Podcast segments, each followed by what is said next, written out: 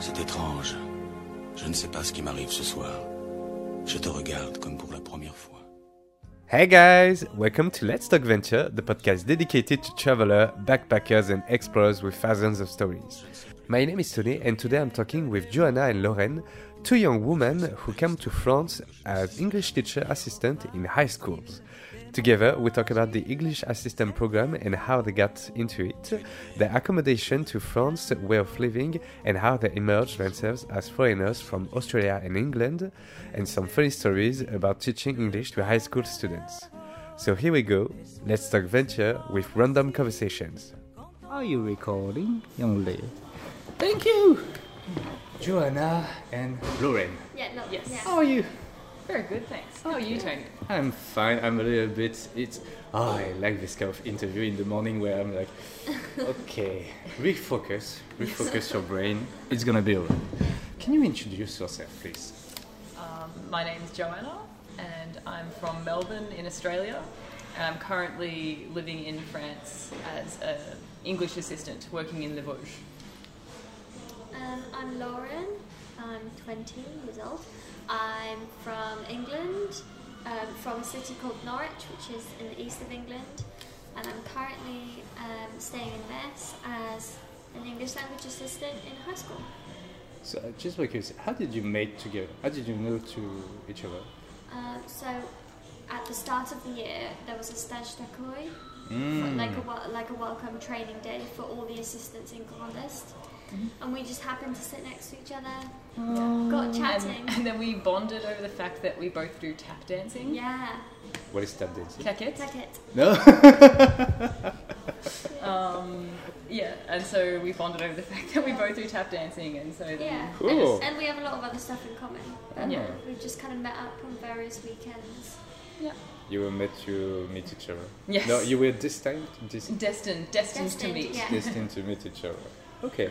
How did you know about this program? Like, how how did it happen to Yeah. be an assistant in English assistant? So for me, um, I'd heard about the program a few years ago. I think at my university they sort of advertised it, and it's something I've wanted to do for a few years. Yeah. But I never had the courage to actually go and do it. And then finally, I just bit the bullet and made it happen. Um, so for me, coming from Australia, it's run through the French and Australian embassies. They have an agreement. Um, and so they sort out all the visa and everything for me to come. And it's seven months of teaching English in French high school. Cool. Um, yeah, so that's how it happened for me. I sort of found out about it through uni and then eventually found the courage to come and do it. Yeah, mine is a bit different. So because I study um, French, well, I study French and international relations at university. But um, because I study French, you have to spend your third year abroad, um, and you can get a job, study in a university, or do an assistantship. So I chose to do an assistantship, and basically there's this organisation called the British Council that um, you apply to, and they take applications from kind of all over Britain, but also I think Europe as well, and it can send you to you know like Venezuela, Switzerland, Canada, like all over the world. It depends what language you're doing. Um, so I picked France, and then they just kind of send you to a region, and you can select. Oh, I would prefer to work with high schools and stuff like Mm. that. So yeah, and it's the but it's the same, exactly the same contract. Okay. yeah. Yeah, so we've come from sort of a different Yeah. direction, but it's the same contract now. Okay, Yeah, so cool. it's the same job. So, how many people were with you at, in the welcoming? Uh, like a we, we had like a lot of there were some who weren't English assistants weren't there? Yeah, there was some was some- Spanish Some Spanish, some Italian. I think that, how many of us were there in like 150 Yeah. wow! And that's just in the contest. And so there's no lots- way. Yeah. So there's lots of other assistants who are in other regions in France. Yeah. It's quite yeah. but if you think about how many schools there are Yeah. Yeah. and indeed. in like even in like a s like Lyon how many high schools will there be I don't know like 10 There'll be a bunch of assistants here. so, Lyon was yeah. actually my first preference Mm. with the because we had to put down three three sort of re- they're like the um, departments, the educational departments. Um, my first preference was Lyon. My second preference was Besançon. My third Really? preference, Besançon? yeah, and then my third preference was Nancy Metz. I ended up with Nancy Metz, but Yeah. I actually love the town that I'm in. Yeah. Mm. It's really yeah. cool. I wanted to go to Guadeloupe. So What? To where? I wanted to go to Guadeloupe, Guadeloupe, Guadeloupe. Ah, okay. Yeah. but um, I got to Met, got sent to Metz. But it's, It's a- really Metz it's is a really bit nice. different too. No, it's fine because I've been to France lots of times, but Mm. never really the east. So um, it's cool to Yeah. experience this. The part. mountain, the. Yeah. Yeah, oh, in the Vosges. and the, Mm. the So beautiful. Yeah, and it's really nice, like having the excuse to visit the Vosges and see Joanna. Yeah. Because sometimes in a city you just feel a bit like, "Ah." so it's nice to Mm. see a bit more of the countryside. No, I'm very happy in the town that I've ended up in. It's a nice size because it's big enough that it doesn't feel completely dead, Yeah.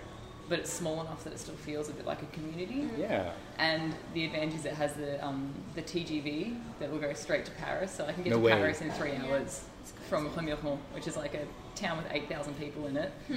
But I'm just well connected to to, to the capital, so that's So kind of- cool. yeah, Okay. it's like kind of perfect for me because it's really beautiful um, scenery and everything, Mm. the mountains and all Yeah. the forests. It's lovely. Just by curiosity, why Besançon?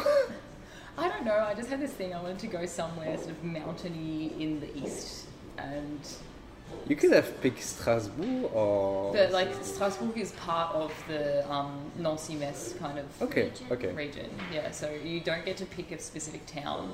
Yeah. It's just like the region Mm. surrounding Yeah. Besançon, or the region surrounding Lyon, or the region surrounding. Rome. Ta- talking about Besançon, Strasbourg, this kind of uh, east part of France, did you notice the French accent over there? In, in the Vosges, yes, there's, um, there's a bit of like patois that gets Yeah. in there as Yes. well. Yeah. Um, also, the instead of saying vin, they'll say vint with the like they pronounce the T on the end of twenty. And there's a few things Yeah. I've noticed. I haven't massively heard it. Um, I guess because every time I, I, I don't come to France loads, but every time I think you just adapt to the Yeah, whatever Yeah, which accent you're you're in. hearing. Yeah. and those nuances. Sometimes I would have have to have spoken to someone earlier, like in the week or something, and then realise that they're speaking Mm. in a different. It's obvious here, like in the south, when we came, and you hear. south. yeah. Well, The- you know, I mean, the- okay, the- further the- south.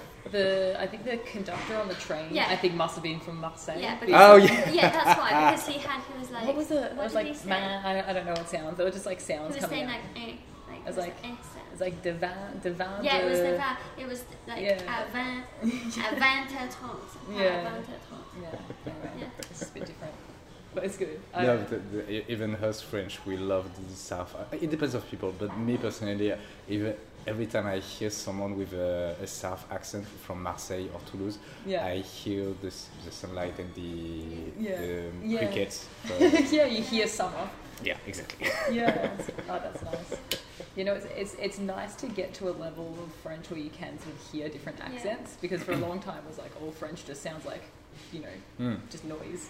And so then to get to a point where not only you can sort of understand, but you can understand the differences. Yeah. That's very satisfying as a language learner. Yeah. But do you, point. do you find it a bit more complicated to the different accents? Um, Like, are, are there? Is it is it the same thing for me as the Scottish accent, where it's a little bit complicated to guess? Um, it, I don't think it's as, as nothing's as bad as the Not as Scottish accent. I love the Scottish accent. Because I've been, I spent like, I went to, um, I did an exchange at Perpignan, and that was fine. Like I could understand people, Yeah. Yeah. And I think especially when you're learning, you you don't have this like concrete. This is what the French accent sounds like. Yeah, it's a bit so more fluid. you just kind of, whatever context you're in, you're just trying to work out what they're saying, and I think you adapt. So I don't think it's as bad as English accents. Yeah, I think for for me, most most people I speak to in French now understand okay, um, but then very occasionally in in my little town I'll cross paths with someone who's like very much from like a more sort of rural part, Mm. um, and like their accent might just be extra strong, and then if they speak really quickly, I am completely lost. yeah. Um, I think generally it's okay. It's sort of the occasional person I cross paths with where I'm like, okay, cool, I don't speak French. I don't understand French at all, that's fine. I've been learning it for a long time and I know nothing, that's fine. My ego is fine. yeah. That's if you if you want uh, some reassurance about that, Mm-hmm. sometimes if I go to a north part countryside, I don't even What is under- it? understand them. What do they call it? Like, um, Ch'ti? Is that the. Oh, they Yeah, yes, yes. Yeah, yeah, that's No. I, I know because there's that film that's like Bienvenue chez les Ch'tis, Yes. something like that. Yeah. yeah. We studied that at some point at uni. so. I did the movie. Well, we didn't study it. No, we, we- it was in a translation class, and they were like, "How would you translate Yeah. the title of this film?" Because it's such a regionally specific title. Like, no, you can't say Nishti. Like, people don't know what that is if you're trying to translate it into English. How do you? Yeah. And so we were arguing about how you could translate. I think we came up with like "Welcome to the Sticks." Oh Because yeah. that kind of has a similar sound to it, but the sticks can also just mean like a, basically a rural area. Yeah, you're like they live out in the sticks. It's like they live just like out in the middle of nowhere in like the countryside. Pro- like re- reference the sticks kind of references nature. Yeah, I think it's trees. Yeah, Probably is where the word sticks like comes they just Yeah. live. Ah, Yeah, there you go. There's a little language thing for it. ah, thank you. But just, uh, just to make you more understood that uh, the Ch'ti language is um, is um, ah, how to say that uh, a dialect. Yes. Yeah. It's a dialect as Yeah. well as in the west of France, uh, La Bretagne. They Yes. also have a dialect Yeah. that only uh, Britain people understand and don't always know how to speak that. Yeah. And Yes. also in the north, they Yeah. don't all know how to speak Yes, and I think that because I went to Montpellier a couple of years ago, and I think that they like used to have like a, a dialect that was very common there, and it's sort of dying. Hmm? There's hardly anybody who can speak it anymore, and so they're trying to revive Yeah. Dialect a little Yeah, yeah. bit, try to save it. Yeah, I think that's happening a lot around the world. But Yeah. I actually spent not last summer, but the summer before that, so 2018, I um, worked in Brittany in a campsite, um, kind of near Pontaibon, kind of near there. Um, and y- you were just kind of more aware of like the dialect on the names of like restaurants and stuff. And it's hmm. funny because my mum is from Wales, and because both of the, the the origins of the people are the Celts, like the Gaels, like the Gaelic, so it's the same people. So the words are very similar. so T like Ty means house, and that was also the name of a lot of like restaurants, like T something. Um, my sister came to visit and she was like, "Why is there Welsh everywhere?" And I was like, "Because it's the same. It's very similar. that's so it's very interesting." Why France? Why France? I mean, the, the reason that I'm in France is because I, I learned French at Yeah. university. But the reason that I started learning French, the only reason I started French was because in primary school, I learned German, but I hated my I hated my German teacher, hated her. And so then when I so in Australia you start going to high school when you're like 12 or 13. Um, and so when I went to high school, I had the choice between studying French or German. But because I had hated my German teacher so much in primary school, I chose French. So really, the only reason I'm here now is because of my terrible German teacher in primary school. That's like if you look at the cause and effect, yeah. So thank you, Frau Wood, wherever you are, for being a terrible teacher. I'm, I'm not sure, but w- I, which one is the most complicated? Uh, is it the German grammar, which is more complicated than the French grammar, or I don't know. I never got very far in German so, because I didn't like my teacher. I think French, French is quite complicated. Yeah, Yeah. German has cases. So I think once you get over that, you're fine. I don't even- But I think it's like nominative accusative. Have you ever had it? Isn't it? No, Things I like- have not. That But, sounds um, yucky. I don't want to.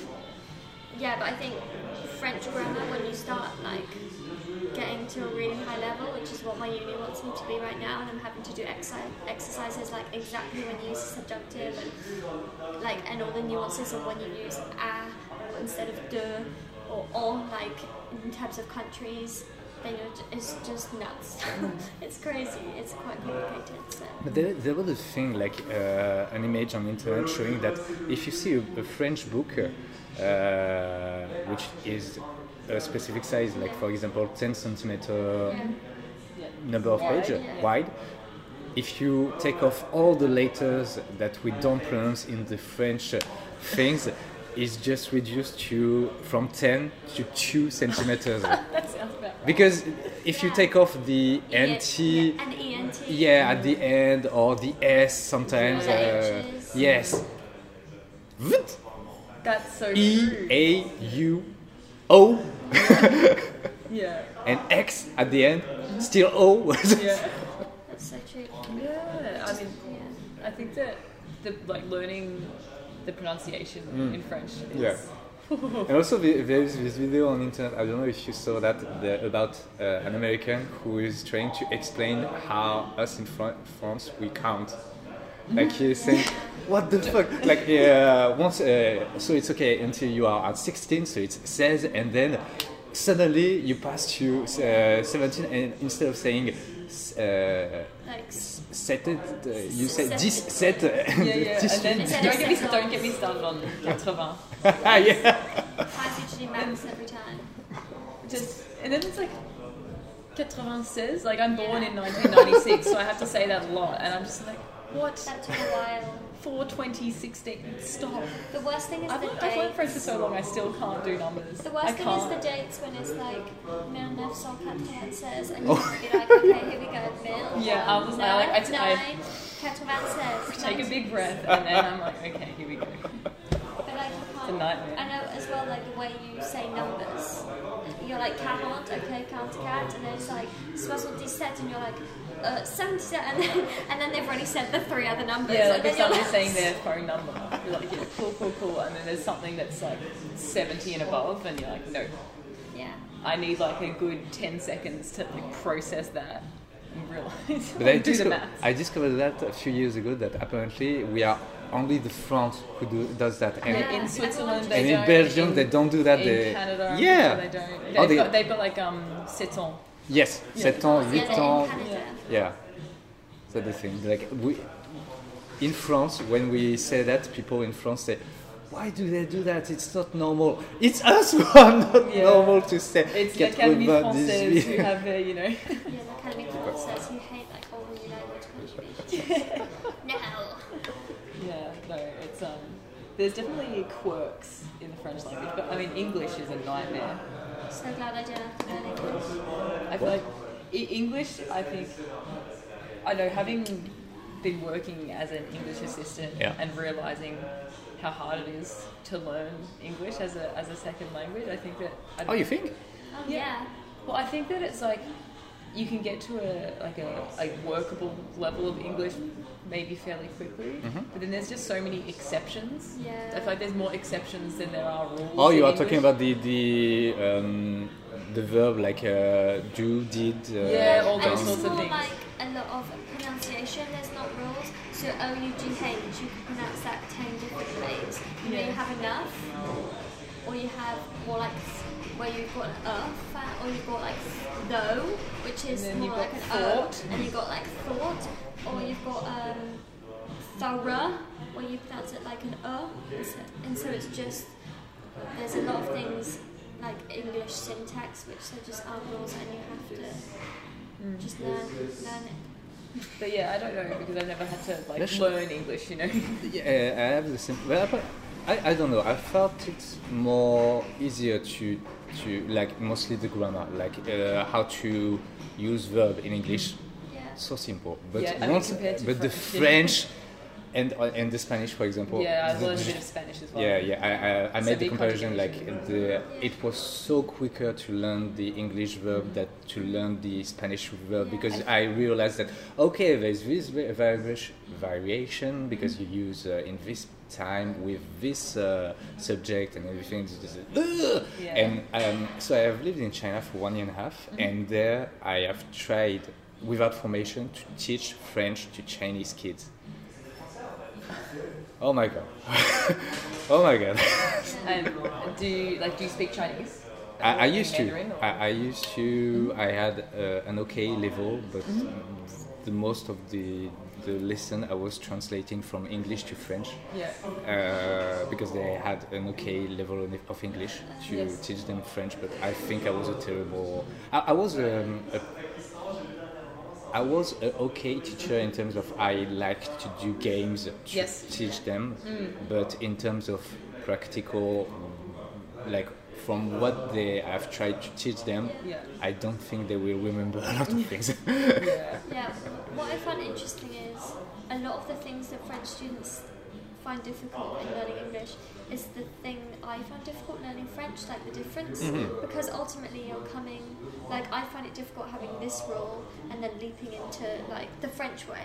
And the French have like difficulty saying something that they're used to, Yeah. saying it my way. So I can really understand when they're having trouble, Yeah. like what's the problem? Because I've faced the same thing, and it's really interesting that it's normally like the same thing, whether that's like um, using more verbs instead of a noun. Like, is it French people that love nouns? Yeah. Yeah, they just love nouns for like everything. So ins- instead, and then British people we use verbs. So it's kind of like that as well. Did you have a formation to teach English? Um, so we had this, yeah. So it's a, we had um, a very brief training in um, in we were up, like in the we went to Nancy. That was where we met. Um, It was like two hours. yeah. Yeah. I mean, basically, the assumption is like, okay, you're fluent in English. You're like, you to, to be part of this program, you have to like be born in an English-speaking country or have like, Really? like be completely fluent. Yeah. Um, Oh, come on! and so, but like that's the the point of it is like it's not that you're there to be an English teacher per se. You're an English assistant, and so you're there. Your role is to be a native speaker, really. And so Ah. you're supposed Yeah. to. Your main role is to get the students to talk, which is really hard, um, and also to share your culture. Yeah. Um, and so it's not so much like we don't have to know all the English grammar sort of stuff necessarily. That's more the teacher. It's like their role, Okay. and our role is more, I guess, a bit more To pragmatic. give the good pronunciation. And Yeah, you give- and- And, pronunciation. more like when we would use certain things, and Yes. because sometimes you know the teachers could use this correct grammar, but we could say, well, we use this situation when we, you know, we use this grammar phrase when you're asking this question or when you're in this. Uh, I just had in this image in my mind of um, a, a Texan guy coming to France to teach English, or a Scottish person yeah, coming no, to. happens. We have a friend who's Wow! who's come- yeah. yeah, no, it happens. And Yeah, he's um he's Yeah, Matt, he's how are you? he's, he's in, in, in the Vosges as well. Yeah. Um, so the people in the Vosges are being exposed to an Australian accent, to a Scottish accent. New, Ze- New Zealand? Um, they they had a couple of years ago an assistant from New Zealand at, at the at the high school that I'm at. They had a New Zealand. Yeah, my school had. They said they haven't had a British person either ever or in the past ten years. They've had like New Zealand, Australian, South African, American. They There's get a lot of American. There's a lot of American people who. Um, Yeah. So it's just kind of that as well, and that's good for the students if every year you know they're introduced to a different. Yeah, different Um, accent, accents. different culture as well. But yes, that's the point. But I'm actually doing on the side uh, teaching English in a, foreign language course, which is um, really helpful. So I'm, I'm having to learn all the different grammar things like the past perfect continuous. Yeah, these are things the- I don't know. I just I just use English. I don't understand English. Um, and so I, I also do private lessons on the side. So I'm um, teaching English, which is just kind of like private lessons, and it's the first time I've done it. So I'm using some information on the course as I go, as well as just remembering how I taught French and what exercises were helpful for me in terms of learning language. But it's really cool because I get to like learn how to like plan a reading lesson and then just apply it like straight away. Or I've had trouble like teaching this one thing and then I learn it. So um, yeah, it's interesting. My favourite thing um, is all the questions that I get Oh about Australia. Um, the main question I get is, "Have you ever seen a kangaroo?" and, then the, and then the immediate follow-up question when I say yes is, "Have you ever eaten a kangaroo?" Because we're Oh, like, "Have you ever eaten? Uh, uh, no, have you ever ate a kangaroo?" Like that's. or did you ever? Uh, Did you eat? did you see a kangaroo? Like, first of all, it's a kangaroo, not a kangaroo. Um, and yes, I've seen a kangaroo. Yes, I have eaten kangaroo, but I'm now vegetarian, so I don't eat kangaroo anymore. I just get uh, so what do you think about the Brexit? Oh yeah, all the questions. I get the kangaroo questions, you get the Brexit like, questions. Well, it's complicated. Unfortunately, is there a limit age for that? I think you have to be under 25 or something. yeah, you have to be above 18. Yeah, I think it's like there's, they, they want like young people so that the um, the students can sort of relate to you. And maybe it's less than 30. I think it's over 18, less than 30. Depends. Something like But it depends, Depends on like, your country of origin as well. I think for Australians it's that sort of age bracket Yeah. maybe. Yeah. Um, I'm not sure. Do you need, still need to be a student to do that, or you can be? For me in Australia, yes, Okay. but I don't know The how it works same in the UK. But there's other private um, programs. Programs that will be similar, a similar role as a, as a language assistant. So this hap- happens to be one that's organised through the government, through the embassy sort of thing. That's what I've chosen to do. But there will be private companies who have similar things for different languages as well. so you can go and be an assistant. Um, you could be a French sis- assistant in Australia, for example. Yeah, or like in England, which would probably, I don't know, be more beneficial because you, uh, you're still then in the country practicing English, but you're bringing that Frenchness as well. Yeah, some Frenchness. Yeah, because you, you're like, so I don't know if that, if the reason why you wanted to do it was to practice English, the best way is to probably be in the country and teach Definitely. French. Because yeah, because sometimes like the teachers normally have a they have a good level of English, but they're just sometimes like will mispronounce something or just like miss the don't contextual knowledge or Mm. just the syntax. It, it just reminds me of a, a foreign, uh, a former uh, flatmate that I Mhm. have in, in China. Yeah. She was from Spain and she had some French classes, but in Belgium. And so every time she was trying to speak French, she, speak, uh, she spoke French with a Belgian accent saying Bonjour, je m'appelle Marta. Oh, I am. So my French teachers over the years um, have come from various different backgrounds. Yeah. So it's taken a while to sort of work out where, like, what my French accent sort of should sound like. Because my first French teacher was Australian. Then my second French teacher was Russian. Um, so for a while there, I spoke French with a slightly Russian accent, um, and then and then I did have um, a native French speaker. I think he was from Martinique, maybe. Oh. Um, but then and then I had another. I had I had a British guy. Um, and it was when I got to university that I like had my first French teacher who was from like like from mainland oh, France. there wasn't a, Ca- uh, a Canadian French teacher. No, no. But my most recent French teacher was from the US, um, and so he like his French was very good, but he kind of spoke French with a bit of a, like an American accent, and so that kind of basically sounded like Quebecois. Quebecois is a nightmare. I- Oh, it's so. it's so hard to understand for me. Um, Ah, it's it's just. Uh, me personally, I love it because it's. Oh funny. yeah, oh yeah, it's, and it's different. Yeah, It's like yeah. you know, it's, I, I don't think it's good to sort of have a hierarchy of accents necessarily, um, but it's just because the French that you learn at university. I don't know about you, but for me, it was they were very much trying to get you to learn like a Parisian Yes, French sort of thing, and so then it's just hard to understand other accents sometimes. Yeah. Like we were saying earlier. I think it's because you're in Australia, obviously less French people go to Australia. Yeah. So I had like English teachers at my school, but then when I went to university, yeah, French like native speakers, and it was funny because I had one French professor who, when she spoke English, she spoke with a Scottish accent because she had learned kind of done her year abroad in Scotland. So that was, so that was really weird. But, but it's, yeah, interesting. I went to Burkina Faso for a month once, and but spoke French there. So that was interesting, like getting used to that accent. It's very different. Yeah. But like once you do, it's fine. And you can Yeah, adapt. understand. Yeah. Since you are he- uh, since you were you wh- when did you arrive in France? September. Yeah, um, for me it was like um, the last week of September. I arrived in Paris. I stayed in Paris for, for a week with my girlfriend, and then I headed over to um, to Les Vosges. Yeah. Got there at the start of October. yeah, I arrived. It's the twenty first of September. Yeah. Yeah, but I have been home for two weeks. So how do you f- how do you manage like um, oh wh- uh, how to say this question um, how do you make uh, how did you make friend like yeah Um, well, I mean, the um, training Mhm. like Yeah. happened reasonably early on, and so that's where we got the opportunity to meet other assistants, and I think that's probably been the main because in I mean in the town that I'm in, Mm. there's not very many young people. Yeah. There's sort of the high school age students, and I think most of them, as soon as they finish high school, they leave. Yeah. Um, and then there'll be the teachers um, who are mainly like 30 or 40 Yeah. and above. But then there's this big age bracket of people my age. I'm 23.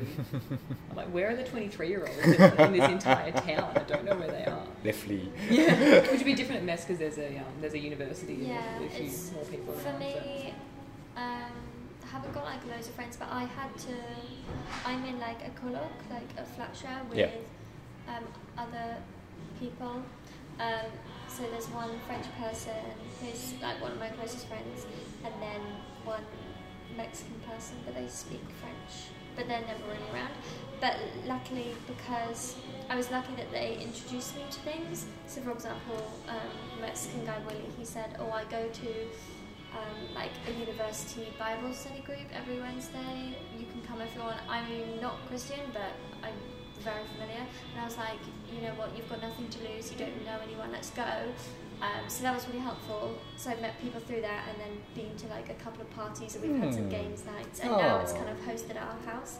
So, um, and I also like do some, like a girl comes to my house and we do like some fitness videos on YouTube for an hour, which is nice. Yeah. So, why is that funny? Sorry. no, no, it's good. It's good. So, Um, and then also like my friend Matt then it introduced me to like a couple of their friends or or like they'd say oh I'm going to North to this concert. Do you want to come? So I've done a bit.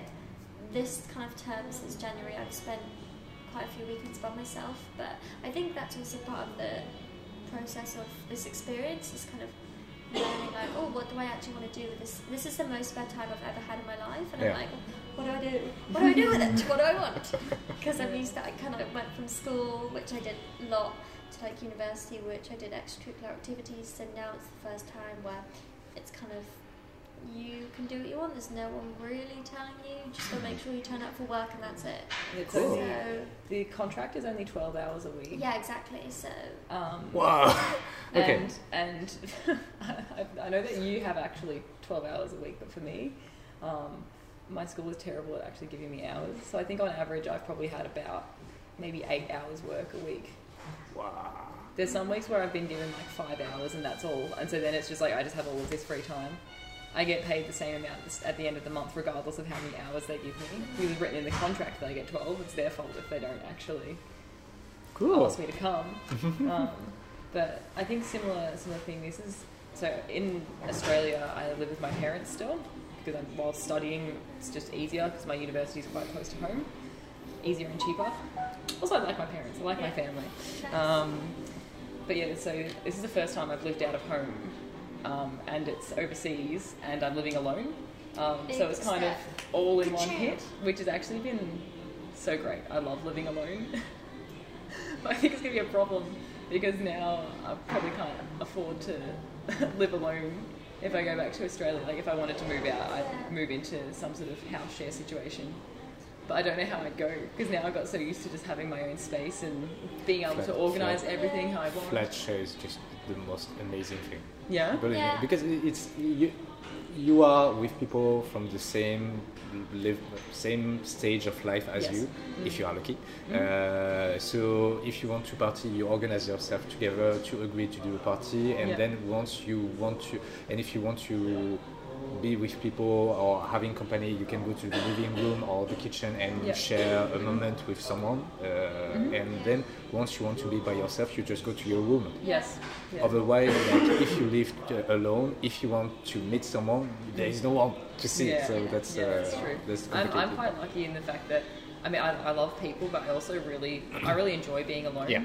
I'm quite comfortable being alone. Mm. Um, and so I guess I'm lucky. I think if I wasn't, if I didn't have that kind of personality, I would feel just very lonely all the Mm. time. Yeah. But I'm I'm quite happy just to, you know, just be in my own space, cook myself a meal, and um, then if I want to see people, I yeah yeah go and make that happen. I'm more of like a person who needs people so it's definitely been helpful having Mm. um, a flat like share.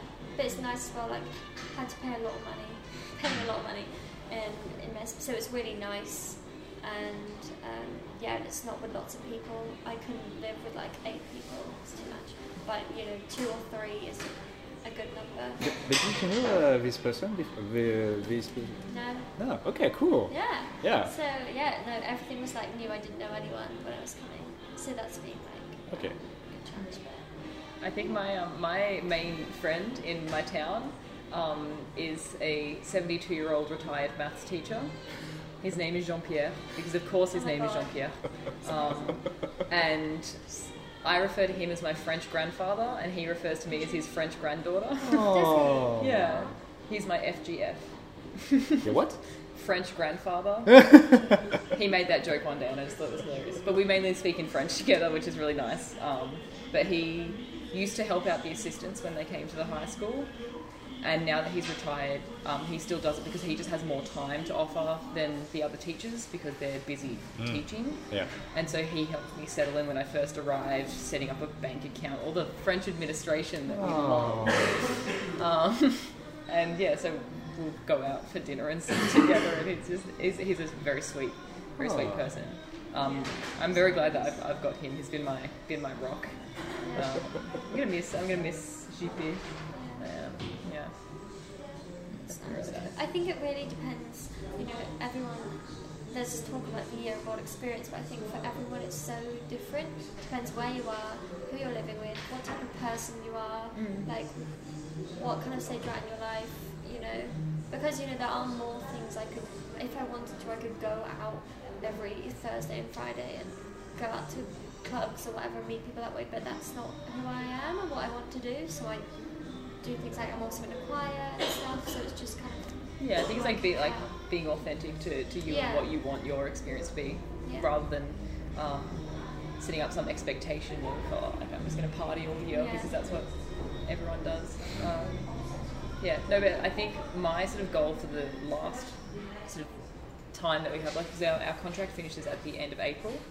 Um, then we've got these are we're on school holidays now, which is why we've travelled to Lyon. Um, and then there's another school holidays at the end of April, so we only have about six weeks left of actual teaching. There, there are... Oh no, okay. Um, no, you will not be here in, in May. I don't remember if it's May or April, but there is a month with a lot, a lot of uh, the holiday, uh, jour férié. Um, jour- Yeah, yeah, yeah. yeah. Yep. Um, yeah, like bank holidays, yeah, I'd say I'd say public holiday. Public holiday. public holiday. Public Yeah. holiday. I think bank holiday is a very British thing. Oh really? Bank holiday, I just say I just say a public holiday. Bank holiday. No, We actually we disagree on, on the English language quite a lot. Yeah. I think the main the main offender for me is like for me these are these are pants. Yeah. Trousers. And for and for Lauren they're trousers. Trousers. But her pants are underwear. Yeah. Ah. Also, So that can cause some and confusion. low-key in Iceland we call the sea the ocean because the ocean is a bigger, like the Pacific Ocean. But when you go, it's like you go swim in the sea. Oh yeah.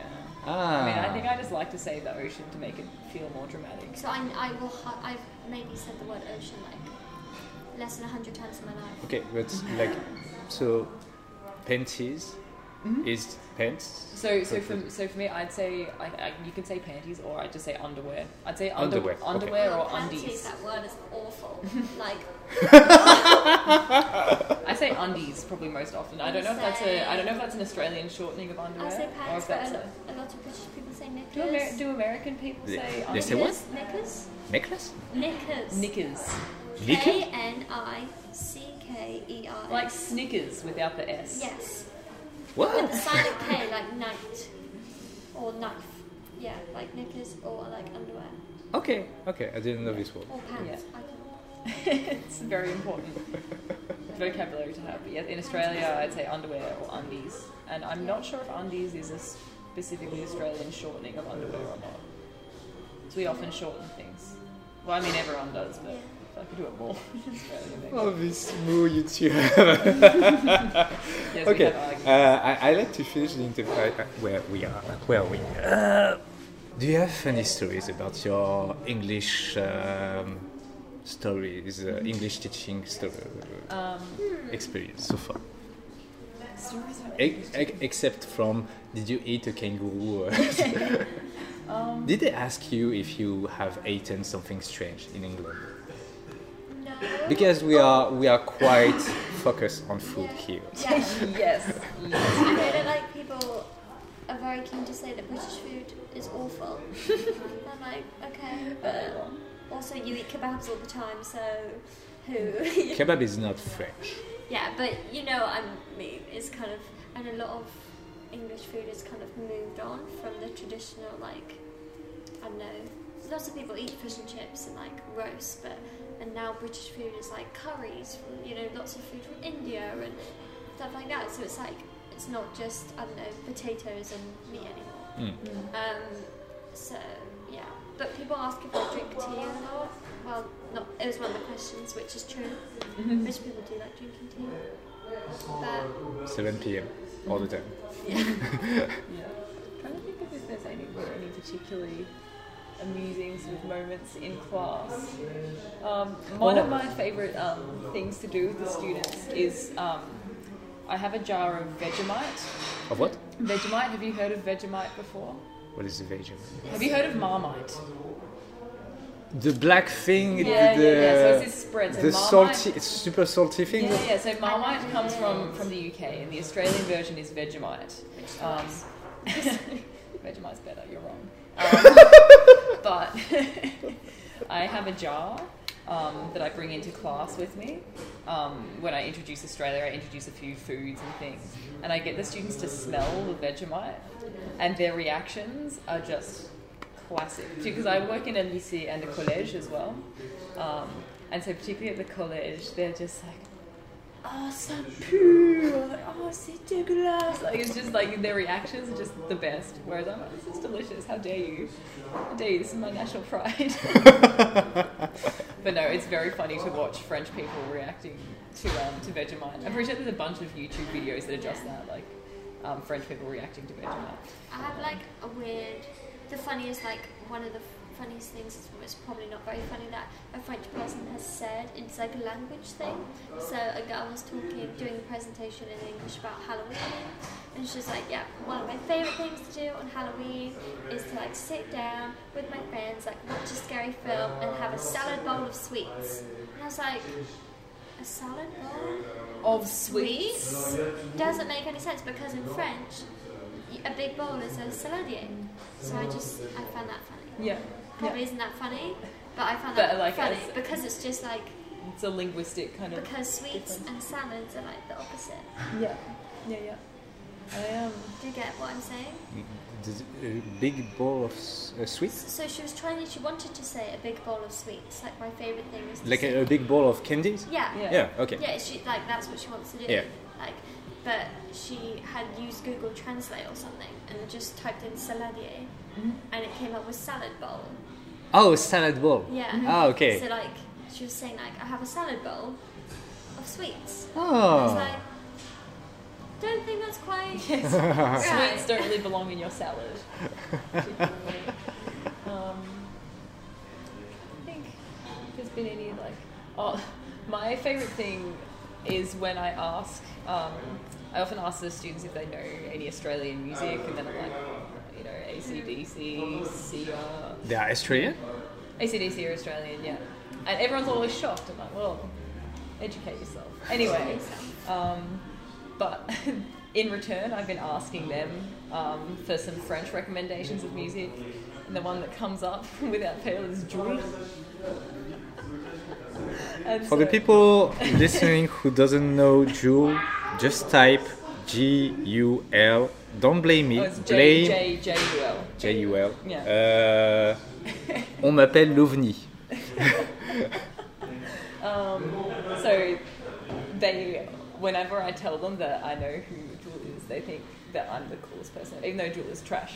Um, apparently, I've not actually really listened to any, so I can't. no, don't, don't, don't inflate you. Don't, don't, ne t'inflige pas ça. Don't, Allez. Deflect. don't Le inflige Quel, quel verbe? Euh, infliger. Inflige. Euh, Non, je connais pas. Je suis désolée. don't hurt yourself with that. Oh, okay, yeah. Um, don't don't submit yourself to Yeah, that. don't maybe. submit yourself. Yeah. Yeah, don't put yourself through that. Oh, don't put yourself through that. Yeah. What was the verb in? Un- infliger. Infliger. Infliger. Oh, so like inflict. Yes. Thank you. Inflict would be Is the it other. with an I? Spelled with an I? Yeah. I N F L I. G E R. Yeah. G. Yeah. Uh, the G and the J. I always, whenever I try to say like I always, I always have to go Alessandro, J, H, G, K, and Yeah. Like that's how I know the difference. Because that's how I know the French alphabet. Sorry. that's the same mistake that the French students make back then. Yeah. Um, Um, but the biggest thing I've learned really about this experience is like French teenage boys like to play video games, they like football, and they like French rap. Every time, so I do one to one conversations, I'm like, do you have any hobbies? They're like, uh, video games and uh, football, and I'm like, who's your favourite football team?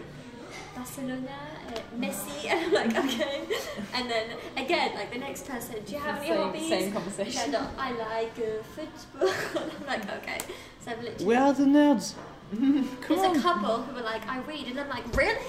What do you read? yes, tell me more or they're like, I do like motorbiking or like fishing. No one watched sci-fi movies or no? Or some of them I like. I like Star Wars. they Yeah. say like I work Netflix, but like, Oh my god, yeah, I get a lot of people who love Netflix. I'm Um, like. Wow. Oh, this young generation. Oh. There are some kids who are like, I suppose, quite nerdy who are into Sherlock. And I'm like, cool. Oh. But um, yeah, there's a- there's a mostly they seem very like samey. I'm like, how was your weekend? They're like, okay, played some video games, watched Netflix, slept. That is so sad. And sad, it's isn't it? start to get sad. Yeah. I remember my childhood with a bike all the time. yeah, stop adventuring. Yes, exactly. Yeah. Mm. I feel like I, I feel like I should have a funnier story. I just can't think of anything right now except for um, mm, I haven't had any like really. I've had some dramatic things happen. I had um in a class there was um a, a student who um, myself and the teacher didn't know this, but she has um, a type of blood disorder, which Yeah. means that she like faints sometimes. Yeah. But she just like fainted in the back of class. Um, and so I went and I started trying to do first aid, but all my first aid training is in English, of course. And so I'm trying to like work out how to sort of, you know, that you ask questions and stuff. So I sort of started trying to like put her into recovery Yeah. position and that sort of thing. Um, but then thankfully some other people came over and sort of took over Yeah. because it was easier in terms of the language Yeah. perspective. And they ended up like calling me um, pompier and stuff as well. Pompier because they, but it turned out she was fine. If we'd known about that um, like particular blood disorder that she has, then we wouldn't um, Wouldn't have been a wouldn't have like probably wouldn't have called because Yeah. it's something that happens semi regularly. Hmm. But I just sort of was like, what is, what do I do in this situation? I'd, ne- I'd never considered the fact that I might need to learn bilingual first aid. It just, you know, Yeah, but that's true. yeah. Anyway, that was a bit of a dramatic thing that happened in the class one time. Yeah. Mm. Mostly, like the biggest challenge is to get just get French teenagers to talk to you and not talk to each other when you're with them by yourself. Yeah. And just to kind of be enthusiastic about life. That's the. Yeah, it is. not just be like, why am I here? Have you tried to teach them some rap music? Um, I have, I haven't. No. I've done some Australian music with them, but I haven't done any of I've, that. I've done some English music. They liked when I talked about the Beatles and the Spice Girls. but you also have to make Spice Girls? Yeah. Oh, okay. They're British. But, um, because you have to, I did kind of a little bit of British music history. Mm. But normally we have to kind of stick to the curriculum and kind of what they're studying, which is a lot of uh, teachers have just been getting me to talk about just a lot of Australian stuff. I've got this um, Australian animal bingo game that I've made, um, and that always goes down a treat. They love it. Whether they're at college or at lycée, they, all, they all love. they all love the Australian animal bingo. Um, Wh- Which is? so it's do you, do you know bingo the game? Yeah. Yeah. So I have like all what animals do I have in my bingo game? I've Ju- got- Just, just You- check. So bingo is like you have a board with numbers, and then there is a Yeah. Yeah, things yeah. like so uh, I just done it a bit- bit differently. So instead of having numbers, I have the names of different Australian animals. Oh. Um, but then they'll correspond to a number, and so I get them just to like pull a number out of a cup normally, and then I'll show off the picture, and I'll say, okay, so what animal is this? And if it's a kangaroo, they all know what it is. But then kangaroo, Yeah, they're kangaroo. kangaroo, exactly. Or like they're like koala, and they're like koala. They're like koala. I'm like no, koala. um, yeah, so I should have done that during my uh, French classes. Yeah. yeah. Try to. It's hard to like try and spice things up a bit. Like, Yeah, I do. I do like trying to use trying to use games and activities and that Yeah. sort of They have, thing. they're, they're like, especially like I work with sometimes like back home, and they. I once did like a competition where you know where I would, I was a celebrity or I had a celebrity in my head. They had to ask me questions and guess who it was, and they were getting so competitive with each other. They were like, ah! Yeah, I love making it competitive. I also have this um this lesson that I do that's like sort of France versus Australia. Um, and so we go through things like it's basically to teach them about boring things in Australia, like how the government works, and Yeah. like capital city and who like those sort of. But I've just turned into a competition. So I said, okay, for example, the national animal in Australia is the kangaroo. The national animal It, of isn't it the b- bloody puff? the what? The bl- duck mouth. Uh, Oh, the scat- platypus. Platypus. Platypus. The, yeah, that platypus is um, it's it's an animal, but like our like national emblem, sort of like in France you got the rooster. and so I'm like, okay, who wins? Kangaroo, Ka- uh, oh, cockerel. Sorry. Sorry, that was so imperious that they like. Oh, you don't say rooster? No, no, we say cockerel, like cock, like a And how do you say it in English? cock. Cockerel. Cockerel. Cockerel. I just say I'd say cockerel. you But a you rooster. spell it cockerel, but you say cockerel. and you say cock-a-doodle-doo, cocorico. So, um, I'm sorry, I will stay stick with the Rooster. rooster. Yeah. rooster. Rooster is easier. yes, learn Australian English. It's the purest form of English. you hate me so much. No, I'm not. I'm, I'm, in, I'm like trying to like not get annoyed at. There's, there's just different ways of speaking. None of them are Yeah, better. stop stop being so None imper- you're imperialist trash. But it's more like because it's like if someone all your life has told you this is how you say it, and then somebody says it a different way, your automatic response is to be like, No. no, because it's like a spelling test. You're like, no, you don't spell it like that because I had to learn how to spell it this way. Yeah, you get and quite then so stubborn. it's just the automatic thing of like I don't actually think my language is more important. It's just you've learned a correct way, and then someone was saying it's like if someone picked up a knife and said this is called a spanoodle, and you're like, no, it's not. It's a knife, not a spanoodle. So A what? Spanoodle. She's just making up words now. Don't that. worry. Okay, That's okay, a made okay. up word. Don't worry. If, if you want to a joke to make a big debate in, in the class, I don't know, maybe they are a little bit too young in your classes, maybe in the university it will work. You go to some place or try to put the, the bakery subject on the table and then is, uh, you, you see this, uh, this bakery uh, kind of bread with chocolates inside. Yeah. Try it one day to call it une chocolatine instead of uh, pain au chocolat. Just try. Just try and Just try. see. it and see. I, I hate in English when people, or in America, people say like chocolate bread or like a pain of chocolate. Yeah, pay no Or they call a chocolate. baguette French stick, and I'm like, how dare you insult? Then they they just like English Englishify But so, what, what is the English name for that? Well, you, you just call it what it is. It's a baguette or a pain au chocolat. Pain au chocolat. Yeah. Yeah. Yeah. So you, you call it a pain au Yeah, chocolat like with the English accent. Y- Yeah. Yeah, You say like maybe pa- pan au chocolat. pain au chocolat. If you say it with the And sometimes Australian when I'm funny, I'll be like pan of chocolate, but Yeah, pay pay no chocolate. pan of chocolate. But yeah, my mum will be like, ah, "Hi, I'm going to the Bakery. bakery." Or like going to the supermarket, should we have croissants for breakfast? I'm like, cool, can I have a pan of chocolat, please? Ah, okay. But one day, just try during your classes Yeah, or just during your uh, Chocolatier. t- teacher. No, not chocolate. Uh, chocolatine. Chocolatine. Chocolatine. Just try. Okay. Okay. You think it's a, it's a bit of a polemic issue? it? Yeah. It's, it's, uh, it became an internet meme. Oh, really? Uh, like, really, there Are there different parts of France? They, if you look on the map of France, like every everywhere in France, they call it pain au chocolat, but there is one part in the southwest of France where they say chocolatine. Really? In Bordeaux? Yeah. In Bordeaux? Uh, in Bordeaux, no, not in Bordeaux, in Toulouse, Toulouse, Biarritz, uh, Yeah, yeah, yeah. this Yeah, part. like the Find very offensive. south. yeah. I'm not even French. And it's, just- it's just now if, uh, people may take it very very seriously, but me, but me it's just like uh, an occasion to create a, a fight. Yeah. so yeah, just just try one. Yeah.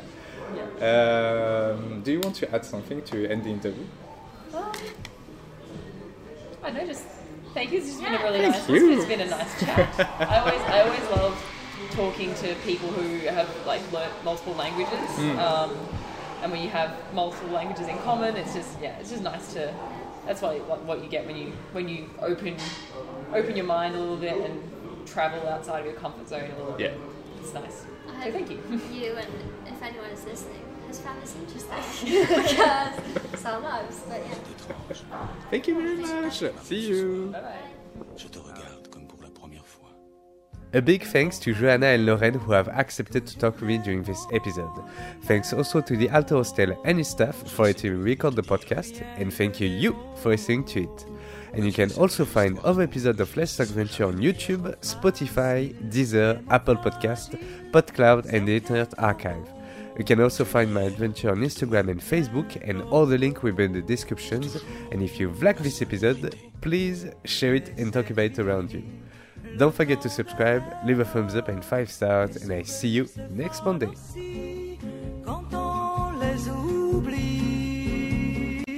Tu es comme le vent qui fait chanter les violons et emporte au loin le parfum des roses. Caramel, bonbons et chocolat. Par moments, je ne te comprends pas. Merci pas pour moi, mais tu peux bien les offrir à une autre qui aime le vent et le parfum des roses. Moi, les mots tendres enrobés de douceur se posent sur ma bouche, mais jamais sur mon cœur.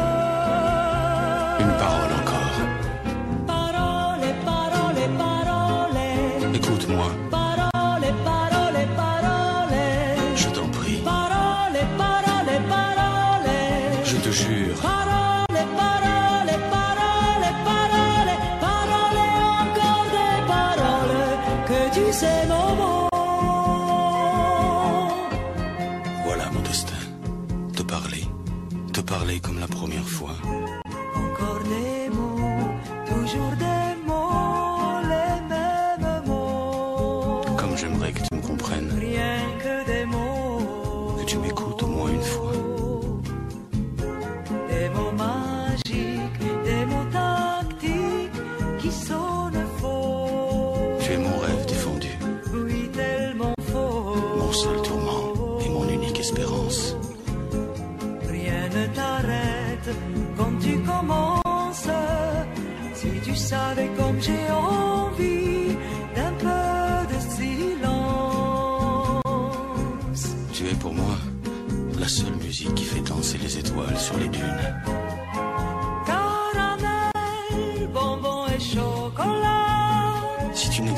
déjà, je t'inventerais. Merci pas pour moi, mais tu peux bien les offrir à une autre qui aime les étoiles sur les dunes.